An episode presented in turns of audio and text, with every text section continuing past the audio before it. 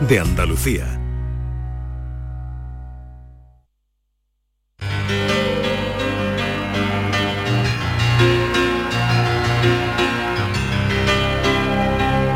Los amigos del barrio pueden desaparecer.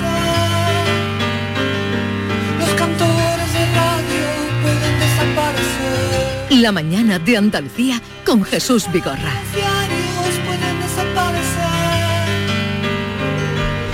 Persona que amas puede desaparecer. Los que están en el aire pueden desaparecer en el aire. Los que están en la calle pueden desaparecer en la calle. Los amigos del barrio pueden desaparecer. El golpe de Estado en Argentina de 1976 depuso los tres poderes constitucionales que entonces presidía la peronista María Estela Martínez de Perón el 24 de marzo de ese año, 1976.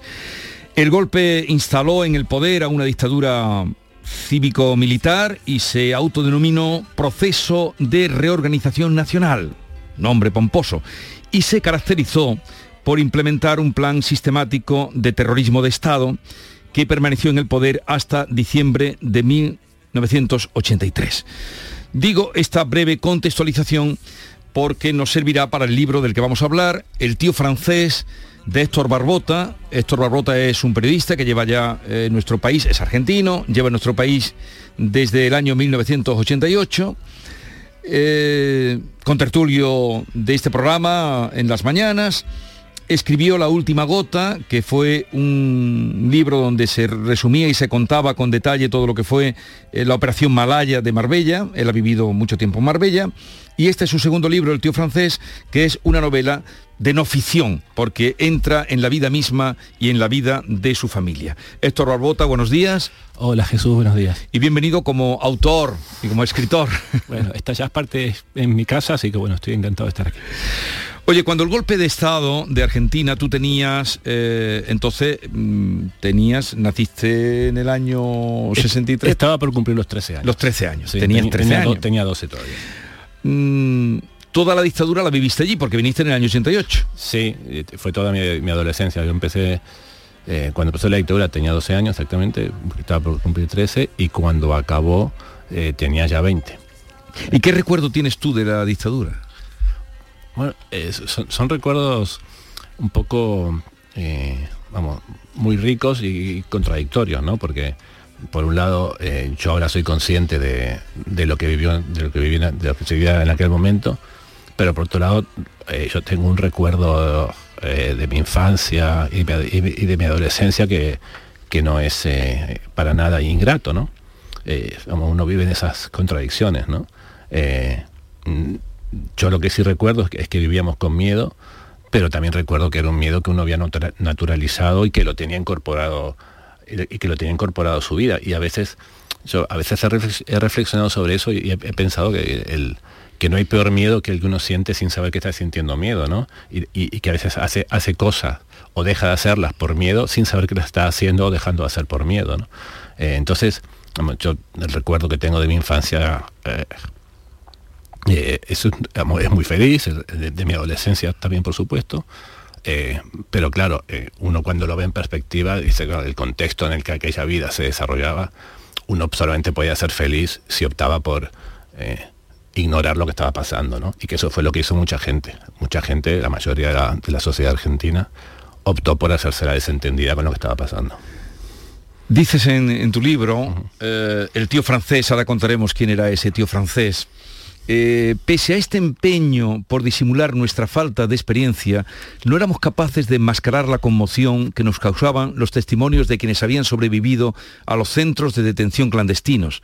Prisioneros vendados y encapuchados durante años, víctimas atadas desnudas a las camas metálicas, donde se les aplicaba durante horas corriente eléctrica para que dieran un nombre, un dato, una dirección que permitiera continuar el carrusel represivo. Hombres empalados, mujeres a las que se le introducían ratas en la vagina, niños torturados delante de sus padres, mujeres embarazadas a las que les arrancaban sus hijos horas después de alumbrar, hombres y mujeres abiertos en canal para aplicarles corrientes eléctricas en los órganos expuestos, fetos torturados cuando aún estaban en el vientre de sus madres. Has elegido, has elegido el pasaje más duro ¿eh? del libro. Eh, nos dimos cuenta, yo tomé conciencia de eso cuando eso ya había pasado, ¿no? Que me, imagino, y tú lo cuentas, cuando eso, ya como periodista, que empiezas a, indagar en lo que allí pasaba. Pero más, que como periodista, como miembro de, parte de una sociedad que, empezaba, digamos, a, correr el velo de lo que había pasado, ¿no? Yo eso no lo viví siendo, vamos, eh, eh, la, la postdictadura o el final de la dictadura, que fue cuando empezó a salir todo esto a la luz. Eh, yo lo viví con, con 19, 20 años y, y era parte de una sociedad que asistía eh, azorada a, lo que había pasado y que se empezaba a preguntar cómo podía haber pasado eso, ¿no? Pero, eh, ¿por qué era tan difícil saber lo que estaba pasando? Porque a diferencia de lo que pasó, por ejemplo, en Chile, donde, donde los campos, eh, donde se usó un estadio de fútbol para, como campo de concentración, donde, donde mataron a Víctor Jara, que hace poco se, se cumplió un aniversario. En, Argentina los campos de detención eran clandestinos, eran cárceles secretas. Eh, y entonces uno, eh, por ejemplo, en, mi caso yo, conocía tres casos de, personas que habían desaparecido. Un, amigo de mi hermana, el, padre de un amigo.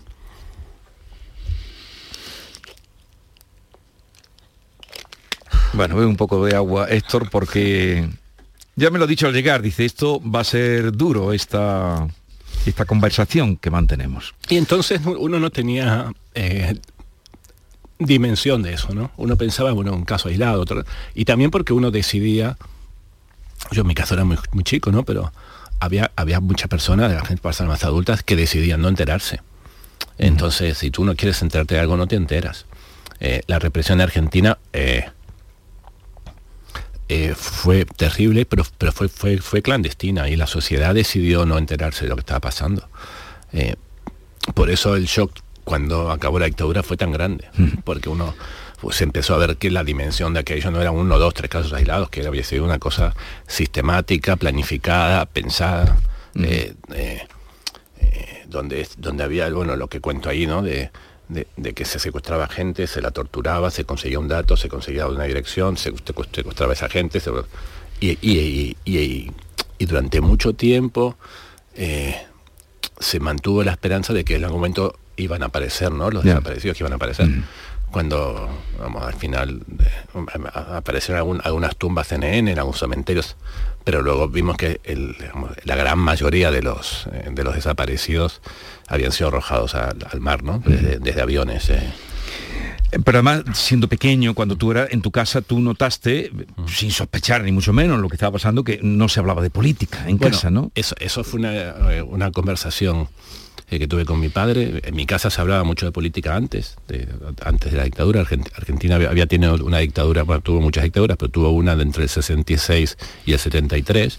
Al final de esa dictadura, eh, hubo, una época de mucha efervescencia política, todo el mundo se politizó mucho, pero ese proceso duró un poco, duró solamente tres años, y, al final de ese proceso, ya cuando estaba el tema ya muy enrarecido otra vez, eh, mi, padre nos, nos, reunió a mi hermana y a mí una noche, me acuerdo, y, nos dijo, chicos, no, no, se habla más de política fuera de casa. Una forma, digamos, de, protegernos.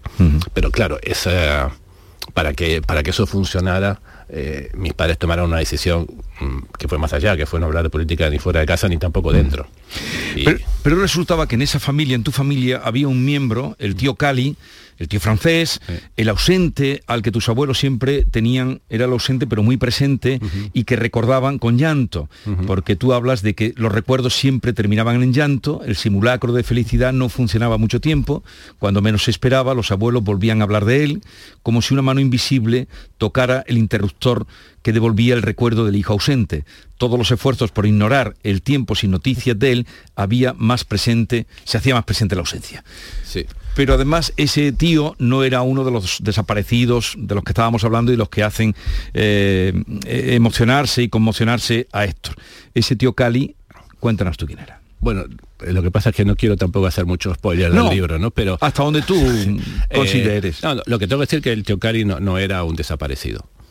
Eh, había desaparecido no estaba, era, un ausente, eh, pero no era un desaparecido.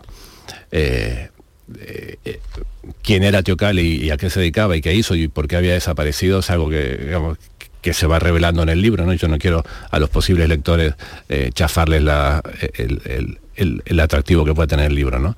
Pero sí, tengo que, aclarar que no era un desaparecido, yo con, con, con los desaparecidos no hago bromas ni juego, ni juego a los equívocos.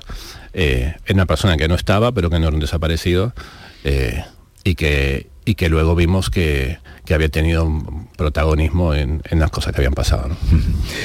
Vamos a escuchar un, a un poeta, yo no lo conocía, a Gagliardi, luego he oído que era también además un estupendo rasoda, Héctor Gagliardi, eh, que es un librito que me ha traído, que aparece en la portada del libro, Puñado de Emociones, que estaba muy presente en, su vida y en la vida de su familia, y ahora nos dirá él por qué. Vamos a escuchar Puñado de Emociones.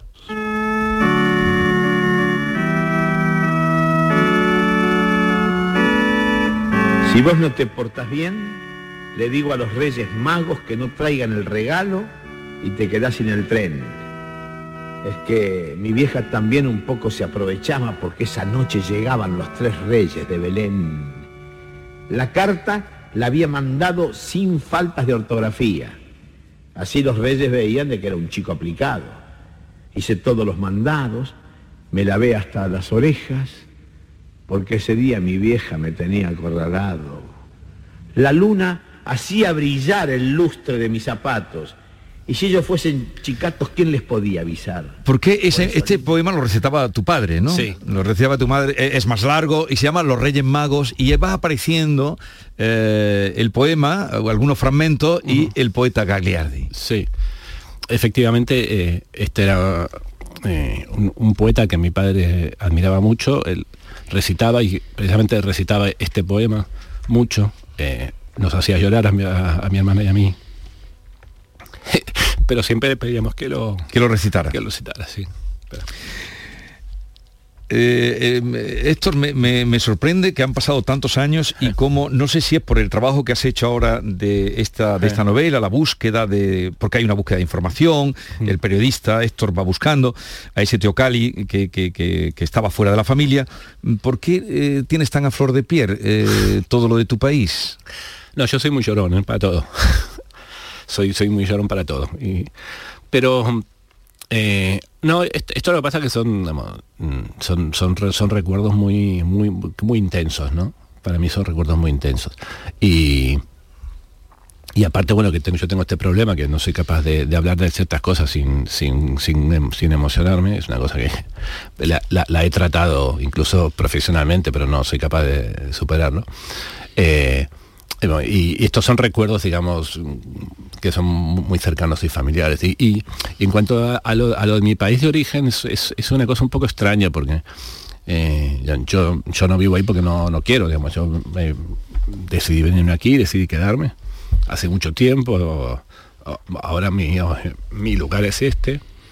Eh, y sin embargo, es como que uno, eh, cuando uno se va del sitio donde creció y eso sufre un desgarro que eso no se, eso, este es un país de migración y, conoce muy bien esa, cuestión, ¿no?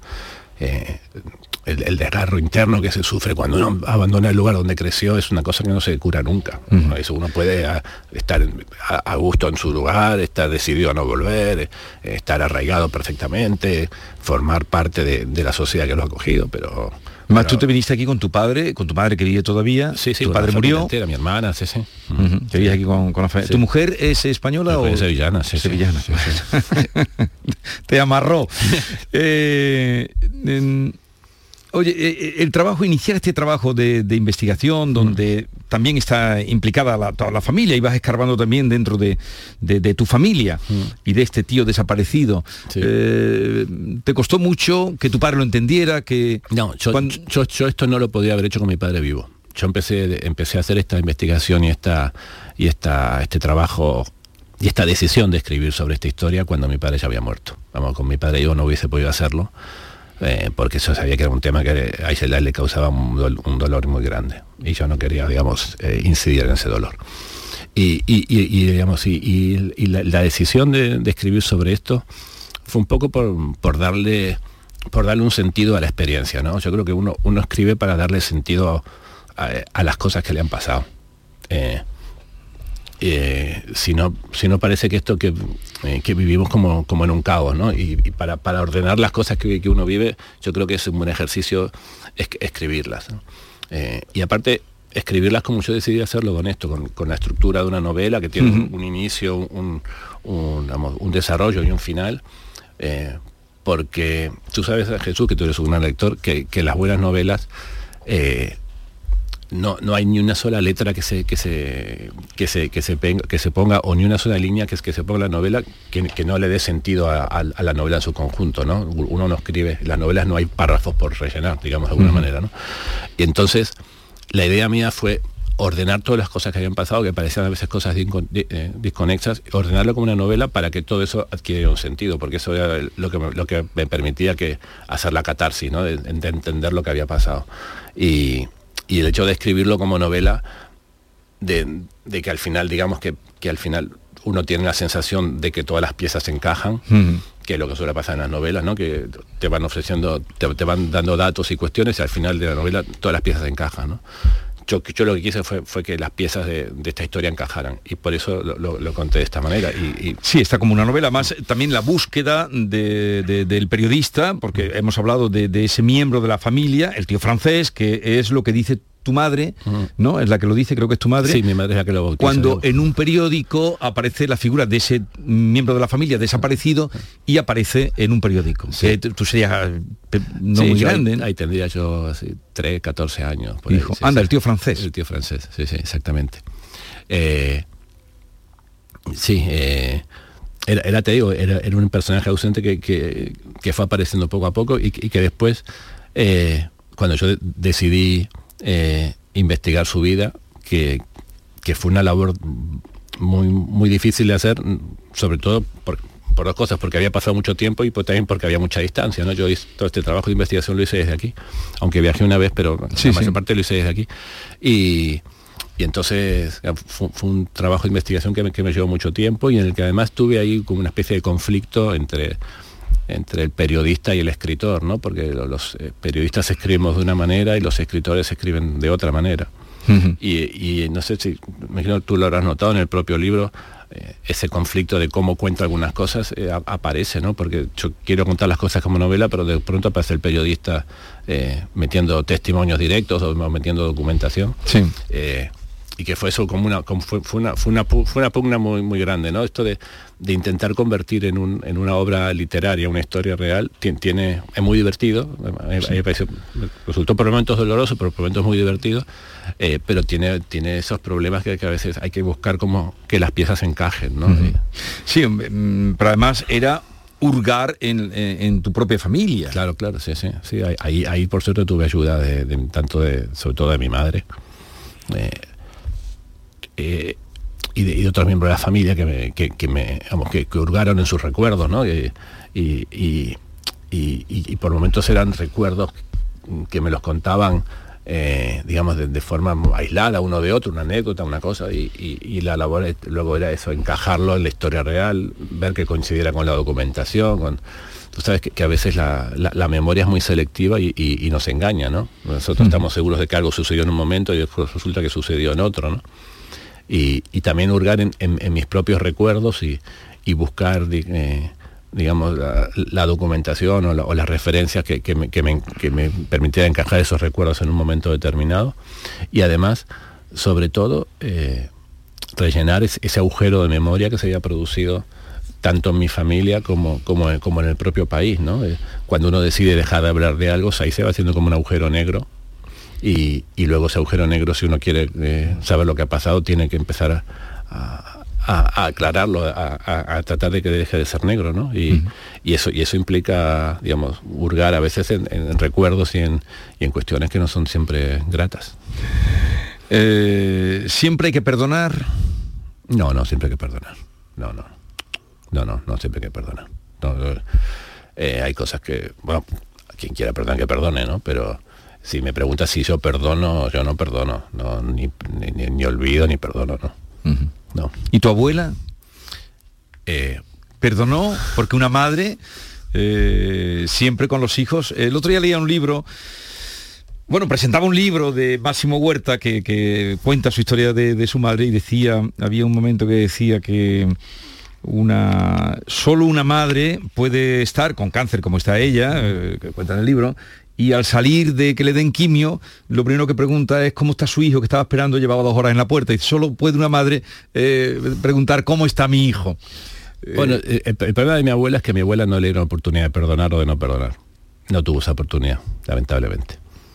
Eh, sabemos que, las madres tienen un, sistema propio de, razonar y, de, ver las cosas, ¿no? Pero eh, yo no sé si, vamos, imagino, yo me imagino, supongo que hubiese perdonado, pero, o que le hubiese encontrado una explicación, porque siempre cuando, cuando un hijo hace algo mal, eh, generalmente se le, se, le culpa al, entorno del hijo, nunca la madre culpa directamente al hijo, no siempre encuentra alguna justificación o algo, ¿no? Y en, la, en el caso de, la historia de mi familia, siempre eh, la, explicación que se encontraba eh, no estaba en mi tío, sino en, su entorno, ¿no? Sí, en el entorno de, él, alguien que lo ha conducido a comportarse o a actuar de una manera. ¿Y tu padre?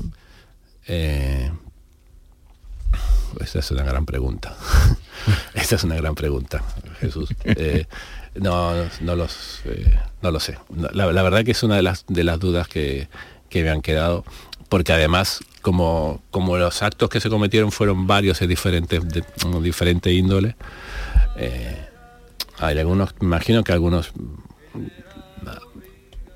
no sé si perdonar es la palabra, quizás pasar, pasar por alto sería más, ¿no? Pero perdonar me parece una, una, palabra muy, muy, muy fuerte. No, no estoy seguro. Pero yo desde luego si la pregunta es a mí, no, yo no perdono. Y luego cuando vino la amnistía que declararon después de la dictadura, libró a mucha gente de, los, malos. Ahí, hubo, tres procesos. Uno, que precisamente es, que es el que cuenta esta película que está en el Festival de San Sebastián, que se llama Argentina 1985, que, triunfó en el Festival de Venecia. ¿La has visto ya? No, no la he visto todavía. Mm. Que, habla de los, bueno, relata lo que fueron los juicios a las juntas militares en el año 85. Luego de eso vino, vinieron algunas leyes de impunidad decretadas por el mismo gobierno que, había juzgado a, las juntas, que fue la ley de, obediencia de vida y la ley de, punto final. Después vino una ley de amnistía, donde fueron todos a la calle. Y luego, afortunadamente, a partir de la llegada de Néstor Kirchner al poder, eh, esas leyes de, impunidad se, anularon y, otra vez empezaron los juicios de nuevo, ¿no? Y de hecho, Videla, el dictador, murió como tiene que morir un dictador, que eh, murió en prisión. Y ahora mismo hay, muchísimos militares en, prisión, hay muchos procesos abiertos todavía y hay una búsqueda muy intensa de, los, de los niños nacidos en cautiverio, que son personas que ahora tienen 40, 45 años de las cuales unas 400 todavía no se han encontrado. O sea, hay cerca de 400 personas que no saben quiénes son. Porque fueron más de 30.000 desaparecidos. Eh. Hubo 30.000 desaparecidos, en 10, unos 10.000 o 12.000 presos políticos, una cantidad de exiliados que no se puede uno... es imposible, de calcular. la, la tragedia en solo ocho años, ¿eh? que no estamos hablando de una dictadura de 40 años, estamos hablando de una dictadura mm. que duró solamente ocho años y que afortunadamente se terminó antes de lo que ellos esperaban por, la guerra de las Malvinas. ¿no? Mm. Eh, estamos hablando de una tragedia de unas dimensiones que el país las está pagando todavía. Bueno, eh, es em, entrar en esa, en esa, dictadura a través de una familia y, en el seno em, dentro de la familia, eh, porque además, como decía, eh, las familias felices no interesan a la literatura, que decía Tolstoy, ¿no?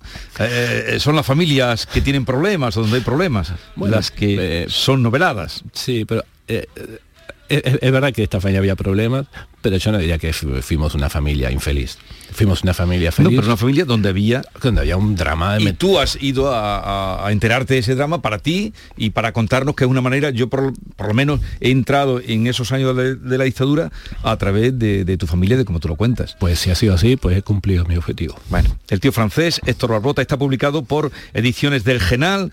Búsquenlo eh, y si pueden, no sé el otro libro, La última gota, que yo siempre que recomiendo está todavía eh, porque cuenta la operación Malaya o, Sí, o- yo, yo creo que la última vuelta es que fue en 2010 que se editó. Yo creo que está, está un poco más difícil ahora de, de- encontrar. de con- de encontrar, pero vamos, que, que todavía hay algunos ejemplares pero, por ahí hay. pero que esa referencia y este es eh, el tío francés que no estaba en Francia el tío francés que no estaba en Francia estaba en Argentina bueno querido Héctor eh, me has emocionado leyendo el libro Me, me alegro. y espero que, que tenga muchos lectores Muchísimas gracias, Jesús. hasta luego adiós Un asunto mal manejado por tres.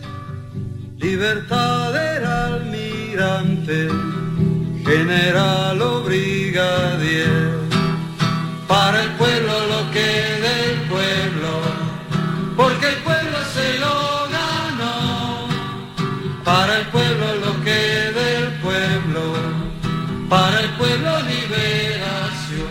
La mañana de Andalucía con Jesús Vigorra. ¡Viva el Rasque Diem! ¿El rasque diem? ¿Y eso de qué va? De multiplicar la emoción, de encontrar risas hasta en una galleta, o de ver que en tu horóscopo siempre dice que vas a pasártelo bien rascando. Hay muchas maneras de vivir el momento al máximo con los rascas de la 11. Y además, desde solo 50 céntimos, puedes ganar hasta un millón de euros al instante. Rasque Diem, rasca el momento. A todos los que jugáis a la 11, bien jugado. Juega responsablemente y solo si eres mayor de edad. Consigue hasta 6.000 euros para digitalizar tu negocio. Si tienes entre 3 y 9 empleados, ya puedes solicitar el kit digital. En AM System te lo ponemos fácil. Te asesoramos, tramitamos tu bono y lo ejecutamos. Entra en amsystem.es y consúltanos. Canal Sur Radio Sevilla, la radio de Andalucía. ¿Planeando salir de escapada o de fin de semana? Recuerda, hay otra Sevilla. Asómate a la provincia y disfruta de un turismo seguro en cada uno de sus espacios naturales, pueblos monumentales y alojamientos. Cambia de vistas. ProDetour Turismo de la Provincia, Diputación de Sevilla. Gracias a Conectar Europa, el puerto de Sevilla avanza en proyectos tecnológicos para sincronizar el buque, el tren y el camión. Puerto de Sevilla, el mar en el corazón de Andalucía. Plaza de Toros de Sevilla, Empresa Pajés. Tres carteles de lujo te esperan en San Miguel. Los mejores toreros de la temporada vuelven a la maestranza. Morante, Troca Rey, Manzanares, Pablo Aguado, Juan Ortega, Ginés Marín, Tomás Rufo y la alternativa de Calerito. Una cita ineludible en Sevilla si te gustan los toros. Venta de localidades en las taquillas oficiales de 10 a 14 y de 18 a 21 horas y en lamaestranza.es. Y recuerda, Sevilla es más Sevilla en San Miguel. Te esperamos. Patrocinado por Caja Rural del Sur. Atención, este viernes y sábado en Muebles Rey te descontamos el 50% del 50% de todo lo que compres. Repito, este viernes y sábado en Muebles Rey te descontamos el 50% del 50% de todo lo que compres. La mitad de la mitad. Y además con transporte y montaje gratis. Muebles Rey. En Sevilla, Polígono El Manchón, Tomares, frente a Hipercor al Jarafe. ¿Por qué Agua Sierra Cazorla es única? El equilibrio de su manantial es único, el más ligero en sodio, la idónea para la tensión arterial, más rica en magnesio, calcio y bicarbonato. Y ahora Agua Sierra Cazorla con los refrescos saludables de verdad, sin azúcar y sin gas, más naranja y limón. Agua Sierra Cazorla, la única en calidad certificada.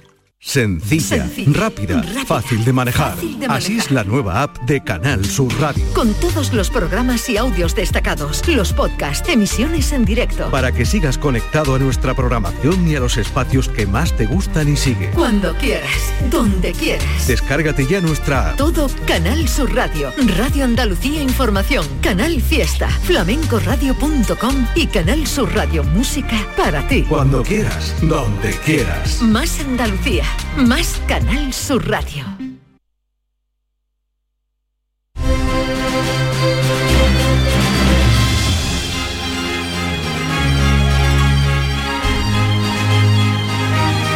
La mañana de Andalucía con Jesús Vigorra. Llegamos a la Andalucía de Bernardo. Bernardo Ruiz, buenos días. Buenos días, Vigorra. ¿Cómo estás? Fantásticamente bien, como de costumbre en tu programa de la mañana de Andalucía con Jesús Vigorra y Maite Chacón. ¿Qué me has puesto ya? ¿De segunda? ¿Sí? ¿Me has Ah, ¿qué quieres? ¿Que, que te ponga la primera? ¿Me has Mira, solo faltaría ya, No, que vamos. me, que me ha, me ha sorprendido que me pongas de segunda. Yo, para mí que era la cuarta. Hoy no está, no está Norma, pero me manda saludos para ti. Devuélvele un cariñoso beso. Espero que se hubiera estado escuchando eh, la entrevista con Héctor Barbota, eh, porque su Argentina también le habrá recordado cosas. de Es la un- cual te felicito. Ha sido una entrevista es una novela, conmovedora. es una novela emoción, extraordinaria. Eh, yo que he leído el libro no he querido ir a más para que ustedes entren en el libro, pero es mm, emocionante y, y- y Héctor, que es un periodista muy curtido, pues ya ven cómo se, mm, en fin, se conmovía. Bueno, ¿dónde nos va a llevar hoy Bernardo? Creo que nos vamos a Sierra Mágina, ¿no? Efectivamente, y concretamente a Jodar, que es una localidad enclavada en pleno corazón de Pues, Sierra Pero sí, Querido, hace poco en a ver qué cuentas, porque allí estuvimos... Claro. Pues una Mm. historia que quizás desconozca. Bueno, quizás mm, tú no, pero el común de Maite los sí. mortales Yo sí, ¿no? No, Maite sí la conoce. Venga, cuenta. Pues fíjate, hoy vamos a hablar de un personaje relevante a nivel mundial, Jesús. Maite, eh, se trata de Juan Martín, que nació en Bilbao en 1887. Fue un tipo revolucionario del mundo de la medicina y concretamente de la oftalmología. Su tía era marquesa y distinguida noble de la corte de Madrid y su tío era gobernador de Madrid. En su infancia vivió en Bilbao, donde nació, en Madrid, donde residía su familia y donde se relacionó con la corte, y en Valladolid, en cuya universidad se licenció. Sin embargo, su vida sufre un cambio eh, casi dramático con 22 años, cuando sufre una grave fiebre palúdica. Los médicos apenas le conceden opciones de salvación y le combinan a instalarse en Andalucía por aquello de la bondad del clima. Y parientes cercanos suyos residían en Jodar y allí que se traslada definitivamente en 1889 en señal de gratitud después de haberse curado de unas fiebres palúdicas que de las que a priori no había remedio. ¿Y por qué Juan Martín es famoso a nivel mundial o al menos a nivel continental? Porque él practicó operaciones de catarata que al principio del siglo XX era una dolencia que podían suponer la muerte con absoluto éxito. ¿Dónde? En su clínica de Jodar. Se negó durante toda su vida a abandonar Sierra Mágina y concretamente esta pequeña localidad de, de la comarca y acudieron cientos y miles de pacientes de toda Europa a Jodar, donde se construyeron un, un casino, hoteles de lujo, posadas, restaurantes, para dar cobijo a aquellos eh, insignes enfermos que acudían a sus instalaciones para, para curarse. Él, Es que en esa, en esa época la, la catarata... eh, Claro, la ¿Catarata? derivaba en ceguera. Claro. Se, se queda, por, por En eso el había mejor tantos mayores, tantas personas mayores ciegas. en el mejor de los casos, ceguera. Y, en, y en notables casos, la muerte incluso, porque derivaban complicaciones asociadas a la ceguera y finalmente pues se producía la muerte de forma prematura. Entonces, pues imagínate a qué supuso aquello para Jodar. Y Juan Martín, eh, cuyo busto preside a día de hoy un famoso paseo, el Paseo Primero de Mayo de Jodar, además fue un revolucionario porque él reunió una fortuna vasta tratando a, a enfermos de, de la corte y de la alta sociedad europea y dedicaba sus ahorros a visitar a los pobres, a los pobres en sus pequeños cobertizos, les realizaba visitas gratuitas, les regalaba medicina e incluso los operaba de cualquier tipo de dolencia oftalmológica de forma totalmente gratuita.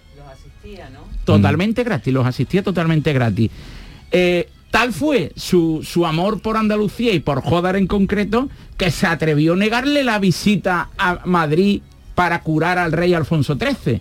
Al rey Alfonso XIII dijo, baje usted, Baje. a Jodar y yo le reviso. Y en una visita a Beth Marie García junto a Primo de Rivera para revisar eh, la producción de aceite de oliva puro en la comarca, pues allí que fue con su caballo, supongo, eh, Juan Martín, a revisar al rey Alfonso XIII. Qué bueno. Qué No, quiso No. ir a Madrid, vaya, No, vaya no, tipo, ¿no? Ese, ese tipo de médicos eh, que re- se quedaban donde residían, no, no fuera muy común, pero había, yo me vienen a la cabeza ahora médicos, Médicos de los rurales, que, de los que quedan eh, que, eminentes y, y- y van a buscarlos. Había un psiquiatra, bueno, en, en Algeciras, otro había en Llerena, había un traumatólogo, un reumatólogo ahí estupendo. Oye, ¿y, y qué año fue? Lo has dicho antes, era a principio del siglo, ¿no? De Sí, él se trasladó en 1889 a Jodar y falleció en Jodar a los 59 años. curiosamente de un Qué cáncer joven. de próstata. Dicen, dicen quienes, los coetáneos de aquella época y según algunos testimonios escritos, los pocos que hay, que podía haberse salvado de haberse ido a Madrid, pero Claro. también quiso tratarse en joda. Pues está bien, estuvimos allí, esa historia no nos la contaron. No, no, no. Es que por eso, me que tiene pagan un- por Eso que tiene un monumento, ¿no? Claro, en Eh, el paseo primero de mayo. Sí, sí, tiene un busto. Nosotros anduvimos delante del casino, estuvimos en la plaza principal. Me suena el nombre de Juan Martín, de alguna avenida haber eh, leído lo de, lo de Claro. Juan Martín. Es que es uno de sus hijos más ilustres. Ajá. Curiosa la historia. El castillo de Jodar nos impresionó mucho, ¿eh? Sí, es muy bonito. La, la provincia de Jaén, que es la provincia de los castillos. Ya, ya, ya, nos impresionó mucho el castillo de Jaén. ¿Y dónde comía este hombre? Este hombre comía, supongo que en su domicilio, porque además era una persona que dedicaba la fortuna a, a proteger a los más débiles. Yo te aconsejo que coma en el restaurante Los Molinos. Yo, que ya es moderno. ¿Qué se comía allí? Pues yo te aconsejo berenjenas con salmorejo y un potaje de alubia. qué Sí. No, comimos, cenamos bien, frugal, pero en el sitio donde nos llevaron, que era un hombre muy popular, eh, estaba, eh, com- sí, nos atendieron bien. Barroso hizo allí, nos hizo honores, tomamos la pipirrana, No merece menos ni usted ni su comitiva. había buenos, había buenos vinos, había buenos vinos. Hay vinos del terreno. Sigue bebiendo el vino ese horrible que bebes tú. No, el otro día me, el otro día me, me dijeron el que poco me van, alcohol que bebía lo ha dejado. me han Claro. dicho que me van a regalar eh, em, una botella de vino de un vino que se llama mm, ay no recuerdo el nombre es de Jamilena que es un vino del terreno mala hostia creo recordar Mala hostia se llama el vino. Sí. Sí. Vaya nombre. que es como se conoce al habitante de Jamilena pues de forma coloquial no Sí. y jocosa en diferentes pueblos de la comarca Pues mm, luego tú lo traes que lo probemos. sí sí sí Porque sí, como sí. tú lo que bebes es frisante este o ya. cumplen su- con su ¿Sigues palabra, bebiendo sí. frisante o no? Mm, no, no, eh, prefiero eh, que bebas agua, ¿eh? o, o muy- tinto con gaseosa o alguna en cosa. muy contadas ocasiones. El otro día, el otro día en un restaurante Sí. me preguntaron alguna marca especial de agua y de la emoción no supe qué contestarle. Porque ya estoy cansado del agua de una marca muy conocida de refrescos que, que, que la entregan gratuitamente a los bares Sí, y que no es agua mineral, que es agua tratada. sí. Que son, no es lo mismo. Son las que van llenando ellos los propios, ¿no? No, Eh, no, no, no. Esta es agua, es que hay que distinguir entre agua mineral y agua tratada, que es Sí. perfectamente consumible, que, el- que, que es legal, que cumple todos los requisitos sanitarios, pero que sabe a demonios, ¿Y, y rayos. cómo, ¿Y cómo lo podemos saber? ¿Que está en la etiqueta? Claro, porque Ajá. si no es agua mineral natural, es agua tratada. Vale, entonces Vale, vale. recomendamos Restaurante Los Molinos. Eh, quédate que vamos a recibir ahora a Chico Pérez. Yo sé que tú te gusta aprender eh, de la gente importante que viene aquí. Por supuesto. Y además Chico Pérez va a presentar eh, su disco en Jaén, en el entorno de la Catedral de Jaén. Que Qué bonito. ya sabes lo que yo pienso de la Catedral de Jaén. No lo digo para no herir susceptibi- susceptibilidades. Pues fíjate, yo un día te diré, o sea, te diré hoy que Jaén es la ciudad más hermosa y desconocida de mm, gran parte del Te mundo. estás volviendo un poco pelota. No, no, y a mí siempre he pensado eso de Jaén. Yo, si quieres, además te elijo sitios de Jaén que, que, que te A ver, aconsejaría qué- a, visitar. ver si la, un a ver si la recorrido. semana que viene va a hablar de un pueblo de Granada. y A ver qué dices de Bueno, Granada. Gra- Granada para mí es la ciudad más bonita del mundo. Ah, Bueno, vale, vale. Un momentito eh, que vamos con... eh, enseguida estamos con el pianista Chico Pérez, que presenta su segundo disco, Continente 27, en su ciudad natal. Vuelta de vacaciones, vuelta al cole, madrugones, prisas, atascos, la comida, hasta que llega el mejor momento del día, te vas a la cama, es tu momento de relax, como para no poder dormir o que tu colchón de calor o se hunda. No te preocupes, Grupo Sur del Descanso, tu empresa 100% andaluza de confianza, tiene la solución para ayudarte a descansar mejor con sus increíbles equipos de descanso y complementos. Déjate asesorar por Grupo Sur del Descanso y llama ahora al 900-649-555. Mañana mismo lo podrás estar probando. Recuerda, Grupo Sur del Descanso, 900-649-555. La llamada, claro está, es gratuita. Núcleo de viscoelástica, indeformable, con zonas independientes de descanso, tejidos y capas con lo último en materiales que lo hacen transpirable. Y además, lo más importante es que hacen un estudio para preparar un exclusivo para ti, personalizándolo a tu peso y altura, para que puedas disfrutar del mejor descanso y la exclusividad. Un lujo al alcance de tu mano. Aprovecha esta increíble oportunidad porque las 20 primeras llamadas al 900-649-555 tienen un súper descuento del 50% gracias al plan Renove de otoño y además incluye dos colchones individuales personalizados para quien tú quieras. Renueva los colchones de tu casa al completo tú te haces con el colchón de matrimonio y te incluimos los dos individuales. El transporte, montaje y la retirada de tu viejo colchón son gratis. Regálate vida, regálate descanso para ti y los tuyos. No lo dudes. Llama al teléfono gratuito 900-649-555. Te lo repito, 900-649-555. Y sigue a Grupo Sur del Descanso en redes sociales para no perderte nada. Recuerda, tu empresa de confianza 100% andaluza es Grupo Sur del Descanso. Y no dejes para mañana lo que puedas dormir hoy.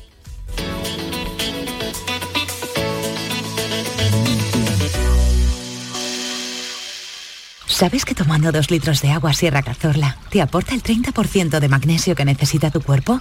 Y además es baja en sodio. No existe otra igual. Agua mineral Sierra Cazorla. Canal Sur Radio, Sevilla. Centro de Implantología Oral de Sevilla. Campaña de ayuda al decentado total. Estudio radiográfico, colocación de dos implantes y elaboración de la prótesis, solo 1.500 euros. Nuestra web, o llame al teléfono 954 22 22 60.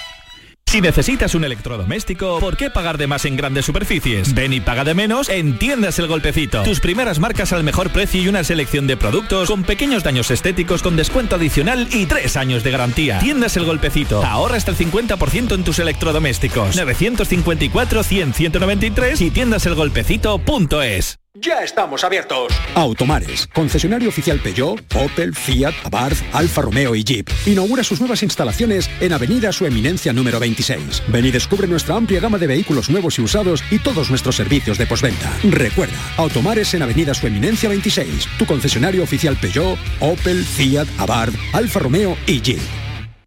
Atravesaremos mares y océanos para traer hasta aquí las especias de otros mundos. No será fácil, pero la aventura merecerá la pena. Ven a nuestros restaurantes y navega por una cocina de ida y vuelta que conmemora la travesía de Magallanes hace 500 años. Hoteles de Sevilla y provincia, ProDetour, Diputación de Sevilla. Las mañanas de los fines de semana pueden ser muy especiales si nos escuchas. Con mi voz, la voz de Don del Postigo, te recuerdo una temporada más que sin ti del otro lado de la radio andaluza, cada sábado y cada domingo a partir de las 9 de la mañana, en nuestros días de Andalucía no habrá milagro, como decía aquella canción de Serrat. Nos sentimos Más Andalucía, más Canal Sur Radio. La mañana de Andalucía con Jesús Vigorra.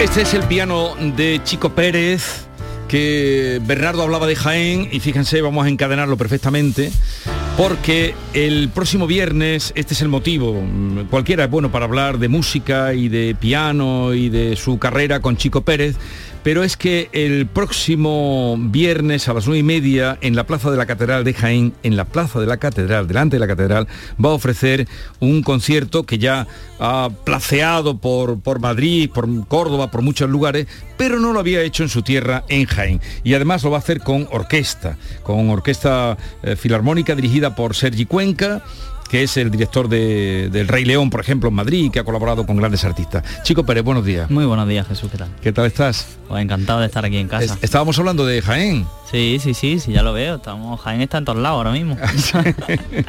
Oye, ¿qué significa para ti? Las entradas están agotadas y no hay posibilidad de ampliación. No, salvo salvo milagro último, la verdad que no. Hombre, pero dile a los organizadores que si hay demanda Yo creo que, que, que seguramente entre la, en la plaza habrá huecos, ¿no? Así que como hay banco, la gente que se siente por allí y por donde pille. ¿Este concierto lo habías hecho alguna vez también así en espacio exterior o Nunca, nunca. espacio nunca. monumental? Nunca. Es la primera vez que, que lo hacemos, la primera vez que lo hacemos en Jaén así y, como te contaba antes, ¿no? Tenía esa obsesión delante de la Plaza de la Catedral, que la verdad que es una maravilla, ¿no? Y, el lugar eh, en Jaén que, que tanto amamos los jiennenses y la gente que viene de fuera con el que más se impresiona y hacer un concierto ahí de la manera que lo vamos a hacer es pues una maravilla. Y, eh, y además es inaugurando el Festival de Otoño de, de es. Jaén. Sí, sí, la verdad que, que también, ¿no? Otra, un, un honor, pero también una responsabilidad, ¿no? Porque sobre todo también con la entrada agotada y ser el concierto inaugural en un festival en el que vienen artistas tan grandes este año también, pues bueno, eh, es un orgullo y sobre todo con mucha ilusión, ¿no? Me preguntaban allá y digo, mira, muchísima ilusión, muchísimas ganas de, de estar ahí, de ofrecer el concierto. Vamos a recordar que el Festival de Otoño de Jaén comienza el día 30, eh, con, con la- el-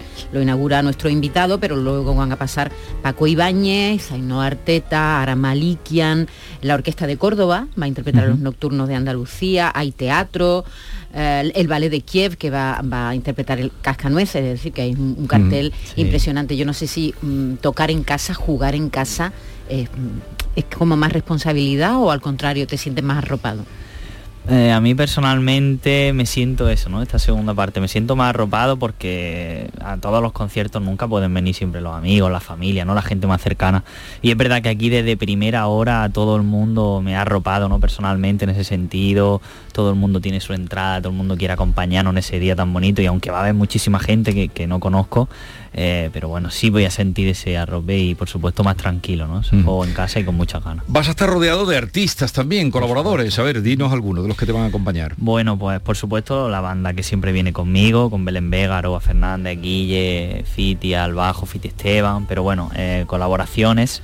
Vamos a tener la de Manuel Lombo, que viene, que ya hizo la colaboración en, en nuestro disco, en Callejón del Agua. Y estará aquí con nosotros, también estará la cantadora Ángeles Toledano, que está de la tierra y es una bueno, maravilla. me han hablado de Ángeles. Hombre, Precisamente hoy, Jesús, en la redacción, Carlos López me ha dicho, no pierdas de vista Yo he oído Ángeles algo de, de Toledano". Ángeles Toledano, he oído algo de ella. Porque me- fíjate qué casualidad, me han hablado de ella y, y estoy deseando terminar el programa y ponerme a escuchar a Ángeles, que creo que es una maravilla. Sí, sí, una maravilla, somos amigos desde hace muchísimo tiempo, hemos colaborado juntos muchas veces y como alguien del Jaén pues quería tenerla allí conmigo. Eh, Bernardo, te- mira, te presento a Bernardo Ruiz, eh, Chico Pérez. Eh, te has referido a que para ti es sin duda alguna un día muy especial en tu carrera. Eh, supongo que ha- habrá muy poco tiempo en el que estés solo, pero un sitio en el que te gustaría perderte un ratito antes de- del concierto. En Jaén, ¿no? Sí. Mejor después. Bueno, después me voy a perder seguro, vamos. Pero Antes o después, donde tú quieras. Pero antes, la verdad que para mí el lugar siempre suele ser la catedral, ¿no? Eh, donde además de noche es una plaza que suele estar muy tranquila, eh, muy bien iluminada y se queda muy tranquila, ¿no? Entonces sí he pensado que como el jueves por la noche llegaré a Jaén tarde.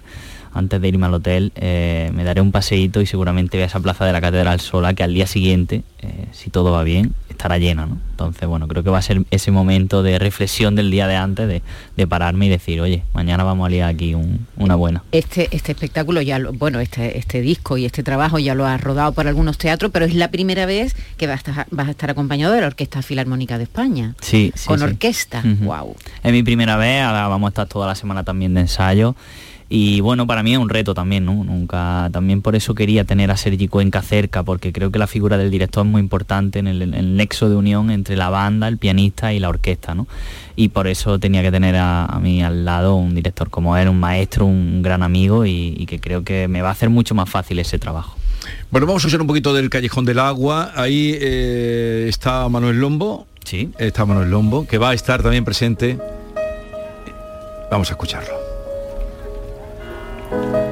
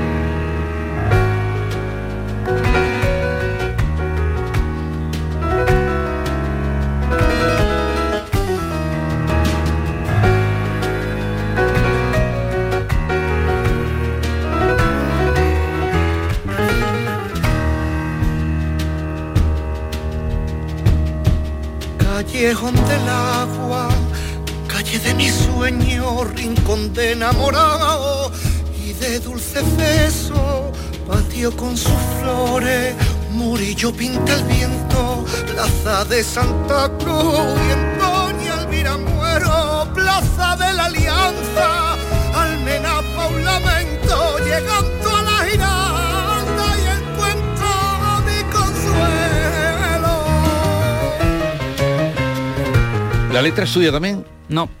La letra es de un buen amigo, eh, se llama Curro Pérez, él es un cantador en Jaén, fue de las primeras personas que me acercó también al flamenco y en este disco ha, ha hecho las letras. Eh, no es flamenco, pero sabe a flamenco, ¿no? Bueno, realmente, por ejemplo, este tema no dejan de ser una soleada por bulerías, lo que pasa que, bueno, quizás saliendo un poco de esa parte tradicional, pero como bien dice, si sabe, suena y, y también tiene ese aroma, ¿no? Esa raíz flamenca, siempre por supuesto los temas pues pueden sonar a muchas cosas, ¿no? Y cada persona que lo escuche eh, le va a llevar a un sitio, pero la raíz de todo al final, ese agarre final, siempre va a ser el flamenco. Quizás los artistas andaluces de vanguardia de los últimos años eh, bebéis en la, en la fuente del flamenco, pero estáis buscando como, como una triple pirueta, ¿no? Eh, De la esencia de nuestra tierra, pero de una versión muy cosmopolita, ¿no? Sí, bueno, al final yo creo que el, eh, cada uno somos de donde somos y eso no lo podemos evitar, ¿no? Y ahí, por supuesto, también está la influencia musical y la influencia del flamenco en nuestra tierra, eso es innegable, ¿no?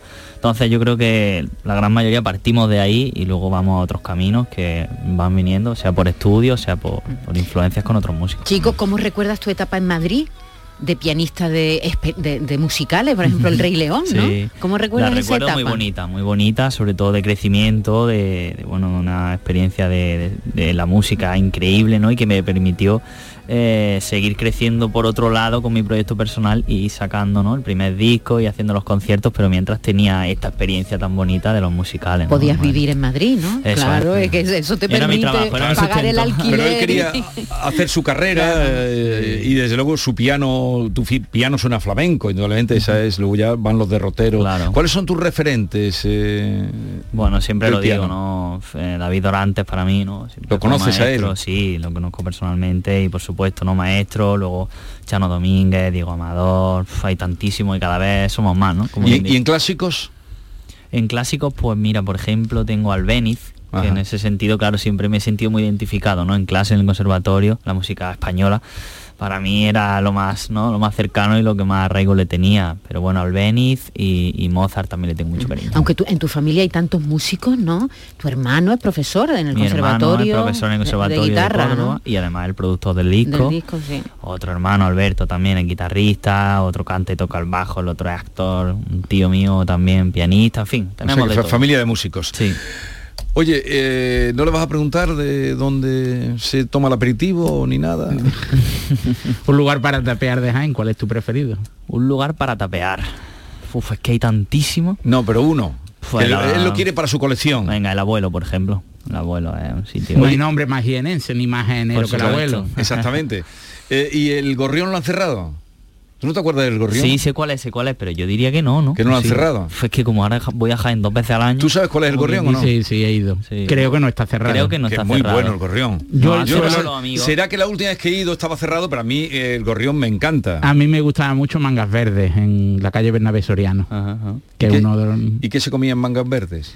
Pues cocina de diseño, pero no te clavaban por, por, por unos platos de diseño. Es decir, comida atrevida, que se fusionan eh, la- las raíces de, la co- de las costumbres andaluzas, pero adaptadas a nuevos tiempos. O sea, entonces eh, el abuelo, mangas verdes eh, y este que el gorrión también. Sí. El Eso el sábado reservamos para comer Jesús y nos que, vamos ahí, que no me- Juan el Lava Galán lo ha sacado mucho en sus novelas, la de Ver en el Gorrión, donde allí los, los de, de la ciudad, en sus novelas, el que mete la que hizo la Primera Guerra Mundial, lo que comentaban allí en el bar lo sitúa en el Gorrión. Está abierto, ¿eh? Está abierto, No, será si que, la, alguien tenía alguna duda, el gorrión. será que la. Última vez que, que estuve allí estaba cerrado. Pero Y- Jaén gastronómicamente Además las es botas, increíble, que, vamos. las botas que tiene allí. la Y patrimonialmente quizás sea la gran desconocida de Andalucía. Totalmente. Desde la zona de la catedral, el barrio de la Alcantarilla, la calle Pilar de la Imprenta es mágica, Sí. cuando caminas por San Ildefonso, por, no solo por la abadía, sino por las calles adyacentes, es que Jaén es una ciudad de fantasía. Siempre lo dicen mucho, ¿no? Dicen, yo es que Jaén, digo, vente conmigo. No, yo- Sí, sí, sí, sí, hay que- te voy a hay llevar que perderse. te voy Yo la llevar- recomiendo y luego, por supuesto, ya que decir de, de V de Baeza. ¿Ahí Sí, has tocado alguna vez en V Sí, de Baeza? En los dos sitios. En los festivales, ¿no? Que hacen de... Y de- además Úbeda en el hospital de Santiago, un sitio precioso fantástico. también. Nada, si pudiéramos, nos escaparemos a, a A la Jaén, plaza de la catedral. Más que invitado está. Muchas gracias. Chico Pérez, el próximo viernes en su tierra con este concierto que, que- que va a dar inaugurando el Festival de Otoño. Bueno, estamos ya en otoño, porque estamos en otoño, aunque no lo parezca. Pero es viernes. Pero es viernes. Cuídense, cierren el grifo, ahorren, apaguen la luz, pero no dejen de sonreír. Adiós. La mañana de Andalucía con Jesús Vigorra.